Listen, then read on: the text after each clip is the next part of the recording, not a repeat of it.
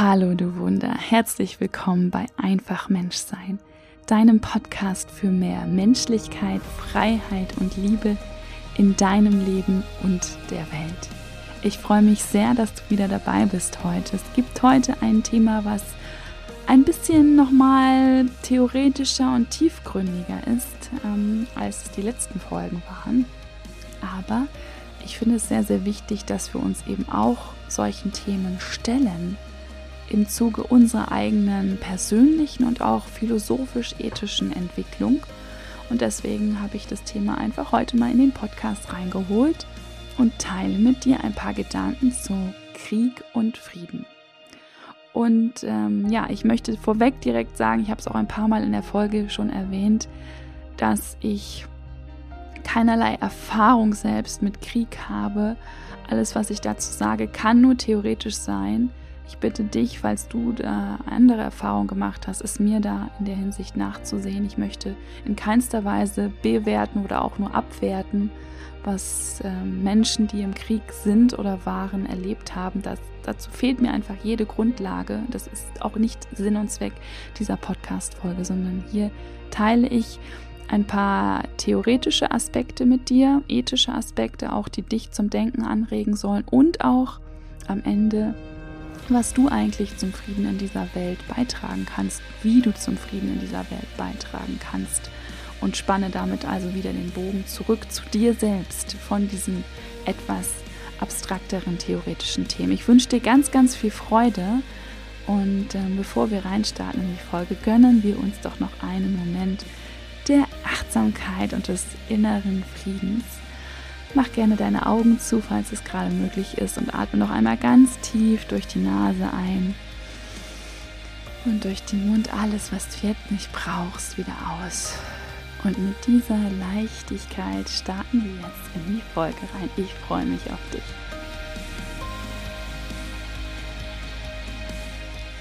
Herzlich willkommen in dieser neuen Folge. Schön, dass du da bist.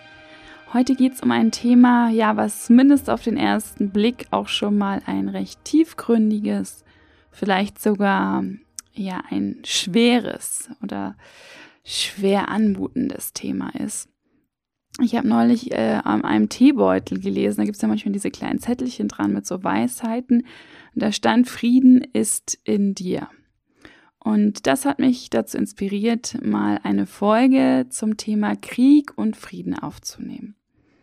Denn ich habe mich damit ja aus philosophischer Sicht intensiv in meiner Doktorarbeit beschäftigt und ich möchte hier aber den Bogen spannen und nicht nur ein bisschen was Theoretisches erzählen zum Thema Krieg und Frieden, sondern das ähm, eben dann auch wieder den Bogen zu dir zurückspannen und was das Ganze, was Krieg und was auch insbesondere Frieden eigentlich mit dir zu tun hat und was an diesem Teebeutelspruch dran ist, ähm, dann nochmal erläutern. Und bevor ich da jetzt rein starte, möchte ich sagen, ich habe das große Privileg und das unfassbare Glück in meinem Leben gehabt, dass ich niemals Krieg miterlebt habe. Das heißt, alles, was ich jetzt zum Thema Krieg sage, ist einfach rein theoretischer Natur, philosophischer Natur, ethischer Natur, ähm, aber hat nichts mit Erfahrungen oder mit Bewertungen zu tun, weil ich beides schlichtweg, also ich habe keine Erfahrung und deswegen darf ich mir unter keinen Umständen auch irgendwie erlauben, zu große Wertungen, ähm, was das angeht, vorzunehmen. Okay. Dann lasst uns mal reinstarten in diesen etwas härteren Tobak.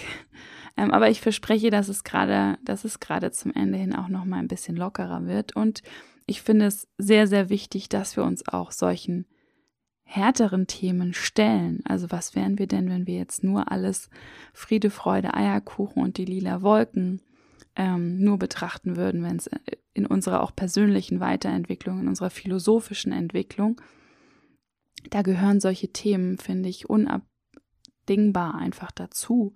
Vor allem, wenn du vielleicht auch eben einen Beitrag zu dieser Welt leisten möchtest, dann fand ich es zumindest sehr wichtig, erstmal zu verstehen, was sind eigentlich die Wirkmechanismen in dieser Welt und ähm, wenn ich möchte, dass wir eigentlich gerne in Frieden leben, ähm, warum möchte ich keinen Krieg und was, was sind denn am Krieg eigentlich die schlimmen Dimensionen und warum sind sie so schlimm? Und warum ist Krieg ethisch eigentlich nicht vertretbar. Und darum soll es jetzt gehen, genau in dem ersten Schritt, um das Thema Krieg aus ähm, ethischer Sicht. Und da vielleicht den kurzen Exkurs, was ist eigentlich Ethik im, im Verhältnis zur Philosophie? Ethik kannst du als einen Teilbereich der Philosophie sehen, bei dem es darum geht, was eigentlich praktische, also welche praktischen Handlungen eigentlich richtig und falsch sind. Das sagt sozusagen die Ethik. Und es gibt natürlich in der Ethik zig Positionen, ähm, wie man das messen kann, ob etwas eine falsche oder richtige Handlung ist. Und ähm, ja, ich äh, möchte zu ein paar dieser Positionen Stellung nehmen. Warum eigentlich an dieser Stelle? Vielleicht nochmal einen Schritt zurück. Was ist denn im Krieg? Was passiert denn im Krieg? Ganz viele Dinge, ähm, die ja furchtbar und schrecklich sind. Und das Schwierigste, was im Krieg passiert, was man ethisch legitimieren müsste, also wo die Frage ist, ist das überhaupt ethisch legitimierbar, sind die Tötungen im Krieg. Und ähm, bei den Tötungen im Krieg kann man sogar noch mal unterscheiden. Einmal die Tötungen der beteiligten Soldaten, also der Beteiligten wirklich, und einmal die Tötungen unschuldiger Menschen. Es passieren wirklich nochmal, es passieren auch ganz, ganz viele furchtbare andere Dinge im Krieg über ähm, ja eben die Zerstörung von Hexe, von, von Existenzen, von Häusern über dem Kopf, über Zerstörung von Infrastruktur, Krankenhäusern, ähm, na, Versorgung über Abwasser, Wasser, keine Ahnung. Also äh, es wird ja die komplette Lebensgrundlage genommen, wenn irgendwo ein militärischer Angriff stattfindet. Und ähm, dann auch noch Vergewaltigung, Plünderung. Also, ja, gut, also es gibt viele wirklich, wirklich Gründe. Jeder einzelne ist, ist per se schon ein Grund gegen Krieg jedweder Art, aus meiner Sicht. Ähm, und aber aus eben ethischer Sicht ähm, sozusagen, dass das Schwierigste, die schwierigste ethische Frage ist, kann man denn diejenigen, die direkt im Krieg getötet werden, kann man das legitimieren, wenn jemand getötet wird? Und da gibt es den Unterschied eben die Soldaten. Da könnte man jetzt natürlich noch sagen, die sind ja in dem Wissen, dass sie ähm, sterben können im Krieg, haben sie sich ja freiwillig für den Militärdienst gemeldet und sind dieses Risiko damit auch bewusst eingegangen. Ja? Also das ist, könnte man jetzt als Argumentation sagen, ähm, dafür, dass derjenige auf der, also sagen wir mal, es gibt eben zwei Seiten im Krieg, Seite A, Seite B. Wenn ein Soldat aus Seite B von einem aus Seite A getötet wird, dann ist die Frage, ist der äh, Soldat aus Seite A, ist das ein Mörder? Ja, müsste er dafür für Mord ins Gefängnis kommen und im Krieg gelten halt so besondere Regeln. Da gilt nämlich dieses klassische Strafrecht, was wir sonst haben, nicht. Und ähm, man kann jetzt sagen, eben die Tötung hat dieser Soldat natürlich verursacht auf Seite A, diese Tötung des Soldaten Bs. Aber dadurch, dass der Soldat B das Risiko freiwillig auf sich genommen hat, macht man den A nicht bewusst so zum Mörder. Und natürlich Ne? Also so, ich lasse es jetzt, ich will gar nicht das noch komplizierter machen, aber schon das ist natürlich irgendwie schwierig und, und fragwürdig, äh, finde ich. Vor allem, wenn man sich vor Augen führt, dass zum Beispiel im deutschen Strafrecht es nicht, also andersrum. Es ist so, dass ähm, wenn ich möchte, wenn ich jetzt getötet werden möchte, sagen wir zum Beispiel im Fall sowas wie Sterbehilfe, weil ich weiß, dass ich eine unheilbare Krankheit habe und ich bitte jemand anderem, mir Gift zu verabreichen. Also, und der gibt mir das Gift, verabreicht es mir, vielleicht kann ich es mir selber gar nicht mehr verabreichen, ähm, weil ich irgendwie gelähmt bin oder so dann ähm, wird der andere trotzdem bestraft, obwohl ich gesagt habe, ich möchte, dass du das machst. Das ist dann zwar deutlich milder bestraft als Mord, das nennt man nämlich Tötung auf Verlangen, aber es wird trotzdem auch noch bestraft. Ähm, ja, wie gesagt, in Deutschland. Also es gibt ja auch andere Länder, wo Sterbehilfe explizit unter ganz bestimmten Voraussetzungen dann straffrei für denjenigen ist, der dies leistet. Aber ich will nur sagen, das ist schon mal zum Beispiel, wenn man, also die Tötung wird ja trotzdem als so ähm, die Tötung wird trotz, also ist so ein schwerwiegendes ähm, Ereignis, dass trotzdem derjenige, auch der da auf Verlangen getötet hat, ähm, dann noch bestraft wird. Also, aber der Soldat, der abfeuert, nicht. Okay, also wollte ich jetzt nochmal so ähm, in den Raum werfen. Kleine äh, weitere Anekdote. Ähm, ich will überhaupt nicht in die Details gehen und ich muss auch ehrlich sagen, ist auch schon viel zu lange her, dass ich mich ähm, mit den rechtlichen Details beschäftigt habe. Und zwar eine Rechtsmaterie, die das Recht im Krieg beschreibt.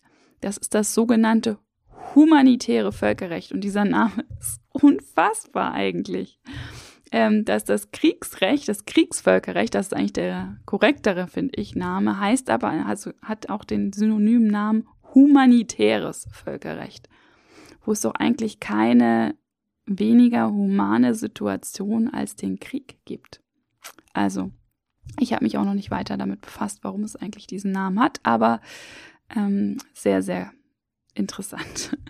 Okay. Und auch an dieser Stelle nochmal einen Disclaimer von mir. Ich möchte hier in keiner Art und Weise Soldaten bewerten, abwerten oder sonst etwas Stellung dazu beziehen. Ich wollte jetzt nur über das Rechtliche sprechen.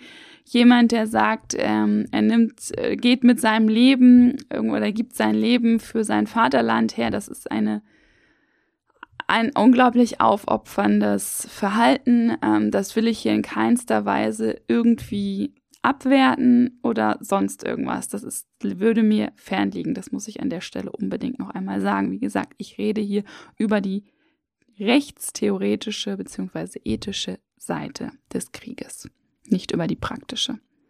Und nochmal letzter Gedanke dazu, nicht umsonst ist es natürlich auch so, dass viele Soldaten, die dann zurückkommen aus dem Krieg, ähm, auch unter posttraumatischen Belastungsstörungen leiden, weil sie das, was sie dort erlebt haben, ja, alles andere als human ist, sondern absolut. Ich glaube, das können sich Menschen wie ich, die das Glück hatte, nie an einem Krieg teilzuhaben, wahrscheinlich gar nicht vorstellen.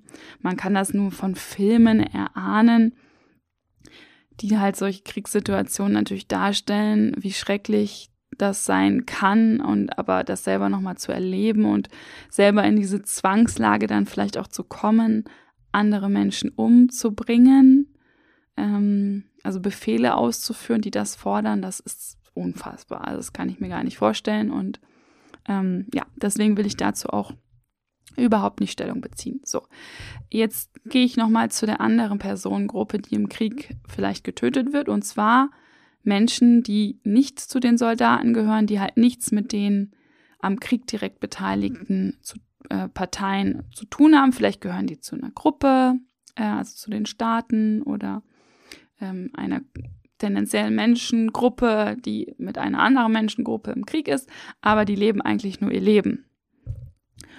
So, wie kann man jetzt, die haben nie gesagt, ich ziehe in den Krieg, ich riskiere mein Leben für mein Vaterland oder für was auch immer, irgendwelche Sachen. Ähm, und was ist, wenn die jetzt bei einem Angriff, zum Beispiel auf einen Angriff auf ein Lager, wo die Soldaten von Staat B sind, von Staat A, äh, ein Luftangriff und daneben ist zum Beispiel ein Krankenhaus oder, also wahrscheinlich, hoffentlich werden nicht so viele äh, Militärstützpunkte neben irgendwelchen zivilen Krankenhäusern ähm, aufgeschlagen. Ich habe aber keine Ahnung, ähm, wie das in der Praxis ist. Auf jeden Fall kann es natürlich so oder so sein, dass bei so Luftangriffen eben auch Ziele mit erfasst werden, die nicht zu diesen Militärstützpunkten gehören. Und dann kommen halt Leute dabei um, die halt, ich nenne die jetzt mal Zivilisten einfach. Wie kann ich jetzt so einem Zivilist gegenüber rechtfertigen, dass er sein Leben geben musste? Und ich nehme es direkt vorweg, ethisch gesehen funktioniert das meiner Meinung nach nicht. Also es gibt in der Ethik sicherlich auch Strömungen, die diese Rechtfertigung ermöglichen. Aber letztendlich sind es alles Erklärungen, die sagen, die sozusagen das Mittel mit einem gewissen Zweck heiligen. Also den immer über einen übergeordneten Zweck. Aber ich möchte jetzt an der Stelle gerne nochmal ein Zitat vorlesen von Gandhi. Der hat gesagt, What difference does it make to the dead, the orphans, or the homeless whether the mad destruction is wrought under the name of totalitarianism or the holy name of liberty or democracy? I assert in all humanity, but with all the strength at my command, that liberty and democracy become unholy when their hands are dyed red with innocent blood.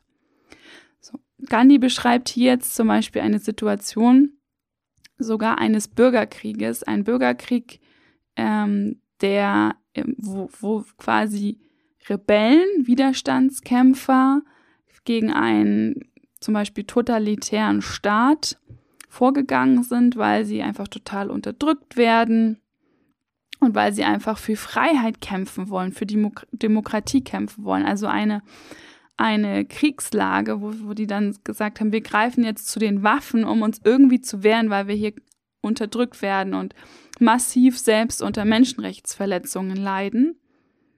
Also eine Situation, wo man vielleicht am ehesten sogar noch denken könnte, dass man verstehen kann, dass sie zu den Waffen greifen. Aber selbst in einer solchen Situation sagt Gandhi diesen Zweck, dass wir Freiheit, dass wir Demokratie haben wollen. Das macht für die Toten oder für die Weisen oder die Obdachlosen macht das keinen Unterschied.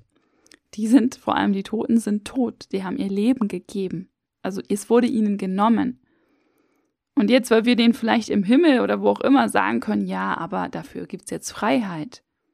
Das ist doch keine Rechtfertigung für das, für dieses Gut Leben, was jemand hat, was jeder von uns hat, dieses Gut des Lebens.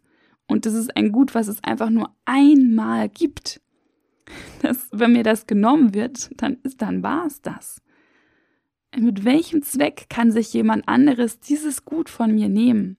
Das, dafür gibt es im Grunde genommen keine ethische Rechtfertigung aus meiner Sicht. Man kann das natürlich so realpolitisch argumentieren und sagen, ja, aber es muss ja möglich sein für das große Ganze. Ähm, letztendlich sind das alles Argumentationen, die darauf hinauslaufen. Vieles läuft dann daraus, darauf hinaus, eigentlich Menschenleben gegen Menschenleben abzuwägen und zu sagen, wir nehmen den Toten von eher wenigen sozusagen in Kauf, um das Leben oder die Freiheit von vielen ähm, zu sichern. Ja, das halte ich für keine wirklich überzeugende Argumentation, vor allem gegenüber diesen Toten. Und das hat Gandhi auch so gesehen. Und deswegen ist Gandhi eben ein Verfechter des absolut gewaltfreien Widerstandes auch gewesen. Sehr, sehr, sehr streng pazifistisch. Ähm, aber ja, in unserer realen Welt versuchen wir manchmal eben doch irgendwelche Möglichkeiten zu finden. Äh, gerade in so furchtbaren Situationen wie wenn in einem Staat wirklich Völkermord stattfindet oder Verbrechen gegen die Menschlichkeit, ähm, dass man dann sagt, aber da muss doch was passieren. Also wir müssen das doch irgendwie ähm, aufhalten können, diese unglaublich gravierenden Verbrechen, die, die sozusagen den Geist, den Menschlichkeitsgeist der ganzen Welt erschüttern. Nehmen wir zum Beispiel die Verbrechen aus dem Nazireich, was da passiert ist in den Konzentrationslagern. Ähm, hätte es nicht irgendwie möglich sein müssen, selbst wenn Hitler damals jetzt den Krieg nicht sehr von sich aus quasi ähm, haben wollte und initiiert hat mit eben, ähm, dass man da von außen als Staatengemeinschaft militärisch letztendlich vielleicht sogar gegen so ein Regime angeht und das beseitigt. Auch da, selbst wenn jetzt nur irgendwie die oberste ähm, Riege militärisch angegriffen worden wäre im Nazireich, wären dann wahrscheinlich auch so Zivilisten nicht nur die Politiker, die den Völkermord wirklich aktiv mitbetreiben, sondern auch Zivilisten umgekommen und ihnen gegenüber hätte man das dann halt rechtfertigen müssen, so nach dem Motto, ja, ähm, du musst es jetzt ein Leben geben, damit wir den Volk Völkermord hier stoppen können. Ja, ich überlasse dir weiter vielleicht darüber nachzudenken. Es ist ein ethisches Dilemma. Es ist, glaube ich, mit das größte Dilemma in der Ethik. Und ähm, in meiner Doktorarbeit habe ich selbst eine leicht äh, realpolitische angehauchte Meinung vertreten. Ähm, ich möchte die gar nicht en Detail jetzt hier nennen. Wenn euch das interessiert, äh, hinterlasst mir eine E-Mail oder einen Kommentar bei Instagram. Dann kann ich dazu nochmal gesondert eine Folge aufnehmen, denn da wird es jetzt wirklich dann sehr philosophisch, theoretisch. Und ähm, ja, ich möchte einfach nur ein bisschen zum Nachdenken anregen und ähm, dir da einfach die Fragen sozusagen stellen, die sich da stellen und dir diese bewusst machen. Und dann möchte ich jetzt natürlich nochmal übergehen zu dem, was kannst du denn tun gegen all den Krieg, der auf und in dieser Welt ist. Und auch da vertrete ich eine Meinung, ähm, die da sehr ähnlich oder äh, anlehnt an die Haltung ähm, des Dalai Lamas und an seine Ethik. Da kann ich nur das Buch, ähm, das Buch der Menschlichkeit, eine neue Ethik für unsere Zeit, heißt es vom Dalai Lama empfehlen. Das werde ich auch in den Shownotes nennen.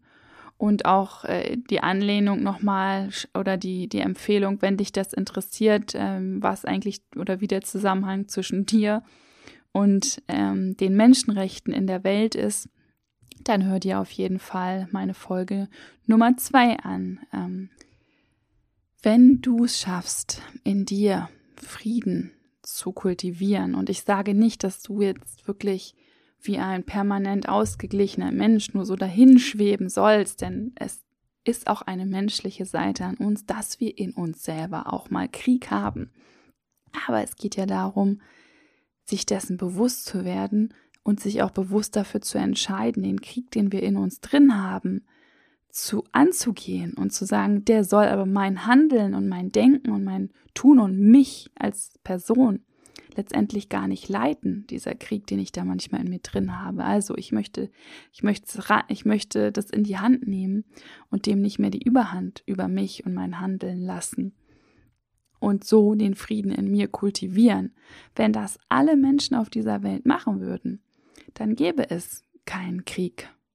Und zwar kein Krieg im, im Sinne von militärischem Krieg, aber auch keine Diktaturen, Unterdrückerstaaten und so weiter. Es gäbe wahrscheinlich auch ein ganz anderes Leben in, in Unternehmen und also in so diesen krass hierarchischen und ja, zum Teil sehr, ja, nicht kriegsähnlich, das kann man nicht sagen, aber dieser Druck, der überall so gemacht wird, der würde wahrscheinlich auch etwas abgemildert werden, wenn jeder wirklich daran arbeiten würde, den Druck den er selber in sich hat, nicht an anderen Menschen auszulassen und sich auch nicht in so ein System zwing zu zwingen, wo dieser Druck eben eigentlich so das, das Zahnrad ist, was eigentlich alles am Laufen hält. Und ähm, ich möchte da ganz gerne ein Beispiel nennen, warum ich diese sehr kühne These aufstelle, die ja nicht nur meine ist, sondern der Dalai Lama sieht es, wenn ich ihn richtig interpretiere, ganz ähnlich. Und zwar habe ich in dem Film Human von Jean-Arthus Bertrand, den kann man, äh, soweit ich weiß, aktuell auch kostenfrei auf YouTube sich angucken. Und da gibt es einen äh, Menschen, also es ist wirklich sehr, sehr, es gibt sehr viele Porträts von Menschen und die da eben zu Wort kommen. Und ähm, einen möchte ich hier kurz nennen und kurz erzählen, worum es da geht. Er berichtet davon aus dem ähm, Nahostkonflikt. Ich weiß gar nicht, ob er jetzt Palästinenser oder Israeli ist, ehrlich gesagt. Also einer der beiden Seiten. Ich habe es vergessen. Aber das Wichtige war, wie er umgeht mit der Situation. Und zwar seine Tochter, seine kleine Tochter, ist umgekommen ähm, im Zuge dieses Konflikts ich weiß auch nicht mehr genau, welch, unter welchen Umständen, aber gerade ich als Mutter pf, kann nur erahnen, wie furchtbar es ist, das Kind, also was wirklich noch ein kleines Kind war auch, zu verlieren äh, im Zuge eines Attentats oder was auch immer, eben in diesem furchtbaren Konflikt zwischen diesen beiden Volksgruppen. Und ähm, ja, kann mir auch gut, und das ist natürlich auch menschlich, dass dann erstmal Gedanken von unfassbarer Wut und Verzweiflung und dann auch Rache und Vergeltung sicherlich in einem aufkommen. Und was er aber gemacht hat und was so unfassbar kraftvoll ist, ist diesen, Krieg, den er wahrscheinlich auch in sich geführt hat, mit dieser Vergeltungswut und allem, was, also das wäre ja nur normal. Er hat es jetzt nicht so erzählt, dass er das alles so durchlebt hat, aber das vermute ich jetzt einfach mal, weil so würde es mir gehen. Ähm, und stellt euch mal vor, dass das, das, was ich da gerade beschreibe, was da passiert, das ist doch auch genau das Feuer, was diesen Konflikt am Laufen hält. Genau durch solche schmerzhaften, wirklich schmerzhaften Erlebnisse kommen doch dann noch mehr diese, diese Bedürfnisse nach Vergeltung, nach Rache und das feuert doch diesen Konflikt dann immer weiter an, ja.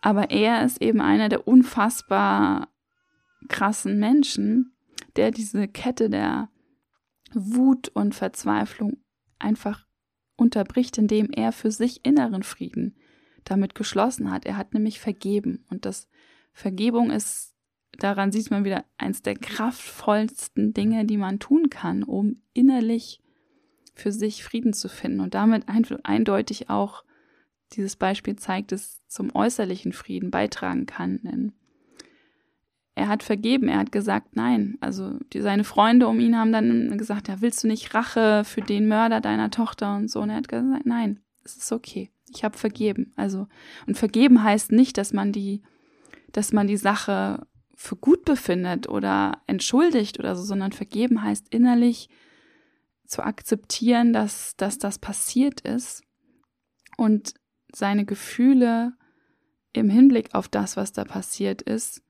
nicht mehr seine eigene Zukunft bestimmen lässt, sondern wieder selber die Hand nimmt oder seine Steuer seines Lebens in die Hand nimmt für die eigene Zukunft. Und ähm, ja, würden das alle tun? Ist so ein bisschen die Frage, ob es diesen Konflikt dann immer noch gäbe. Ich, ich weiß es nicht, aber ähm, ich kann es mir nicht vorstellen, dass es ihn in dieser Intensität zumindest gäbe. Und ich glaube, so geht es eben bei vielen, vielen Dingen. Und ähm, ja, deswegen ist das Kultivieren des eigenen inneren Friedens das Größte, was wir tun können, um den Frieden in dieser Welt auch weiter zu kultivieren und voranzutreiben. Und indem wir innerlich unseren Frieden kultivieren, das Vorleben, anderen Menschen vorleben, unseren Kindern vorleben, das ist auch ganz, ganz wichtig, ähm, inspirieren wir diese anderen Menschen dazu, es ebenfalls zu tun. Und dann sage ich immer, dann kommt das Schneeballsystem des Glücks oder in dem Fall des Friedens dann zum Tragen, weil wir damit eben andere auch dazu ermutigen, nicht dadurch, dass wir sagen, du musst es tun, sondern dadurch, dass wir es einfach selber tun und vorleben, es auch zu tun und hoffentlich immer mehr Menschen dann auch in, gerade auch in den Gebieten, wo zurzeit Krieg ist und so weiter, von diesem Schneeballsystem anstecken lassen, ohne dass wir jetzt direkt dahin reisen und sagen, wir beenden hier diesen Krieg. Also ein dauerhafter Frieden, ein nachhaltiger Frieden in der Welt ist nur dadurch zu erreichen, dass wir innerlich erstmal in uns Frieden schließen. Und dann funktioniert meiner Meinung nach auch Politik ganz anders, funktionieren diese ganzen Machtspiele und Intrigen und sowas die, da ist, da wird doch die Luft dann rausgenommen, wenn die Menschen mit sich im Reinen sind, wenn es nicht mehr Organisationen, Parteien und sowas gibt, wo nur Intrigen und Machtgespinste und sowas die Überhand nehmen und, und sozusagen vorgeben, wie es, wie dieses System zu funktionieren hat. Natürlich klingt das jetzt wahrscheinlich alles unglaublich naiv und weit weg von der Realität und es ist auch extrem weit weg von der jetzigen Realität, ja. Aber warum soll es nicht eine Realität später mal werden, die so ist? Warum soll es nicht möglich sein, eine solche Realität zu erschaffen? Warum? Nur weil jetzt die Realität nicht so ist? Frage an dich. Ähm, ja, also in dem Sinne beende ich jetzt diese Podcast-Folge.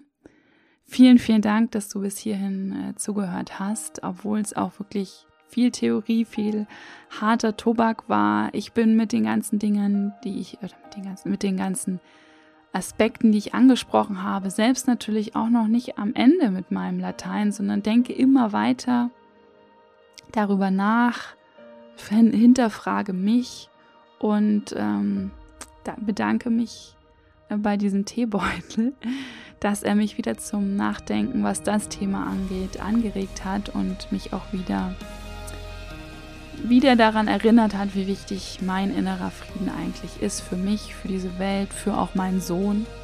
Denn ich habe das Glück, dass ich ähm, einen Menschen direkt beeinflussen kann, wenn man es mal so sagen will. Ähm, so auch zu denken, beziehungsweise sich das vielleicht zu Herzen zu nehmen. Er wird später selber entscheiden, ob er das dann immer noch so möchte, aber ähm, ich kann es ihm vorleben und ich hoffe, dass er es eines Tages dann genauso lebt und vielleicht eben auch anderen Menschen vorlebt. Und ja, vielleicht habe ich dich auch zu etwas inspiriert. Ich freue mich, dass du dabei geblieben bist. Ähm, wünsche dir eine wunderschöne Woche jetzt, einen wunderschönen Tag, Abend, Nacht, wann auch immer du diese Folge gehört hast. Und freue mich sehr, wenn du die teilst, falls sie dich inspiriert hat, falls da Gedanken drin waren, die dir gefallen haben und du sagst, ach, das könnte auch für jemand anderen was sein. Oder du sagst, hey, mein Beitrag zum Frieden heute ist einfach dieses ganze Thema Krieg und Frieden vielleicht auch mal noch mal jemand anderem nahe zu bringen und da das machst du, indem du diese Podcast-Folge weiterempfehlst. Ich würde mich sehr freuen. Ganz herzlichen Dank an dich. Bis nächste Woche und denk immer daran, du bist ein großes Wunder, deine Tessa.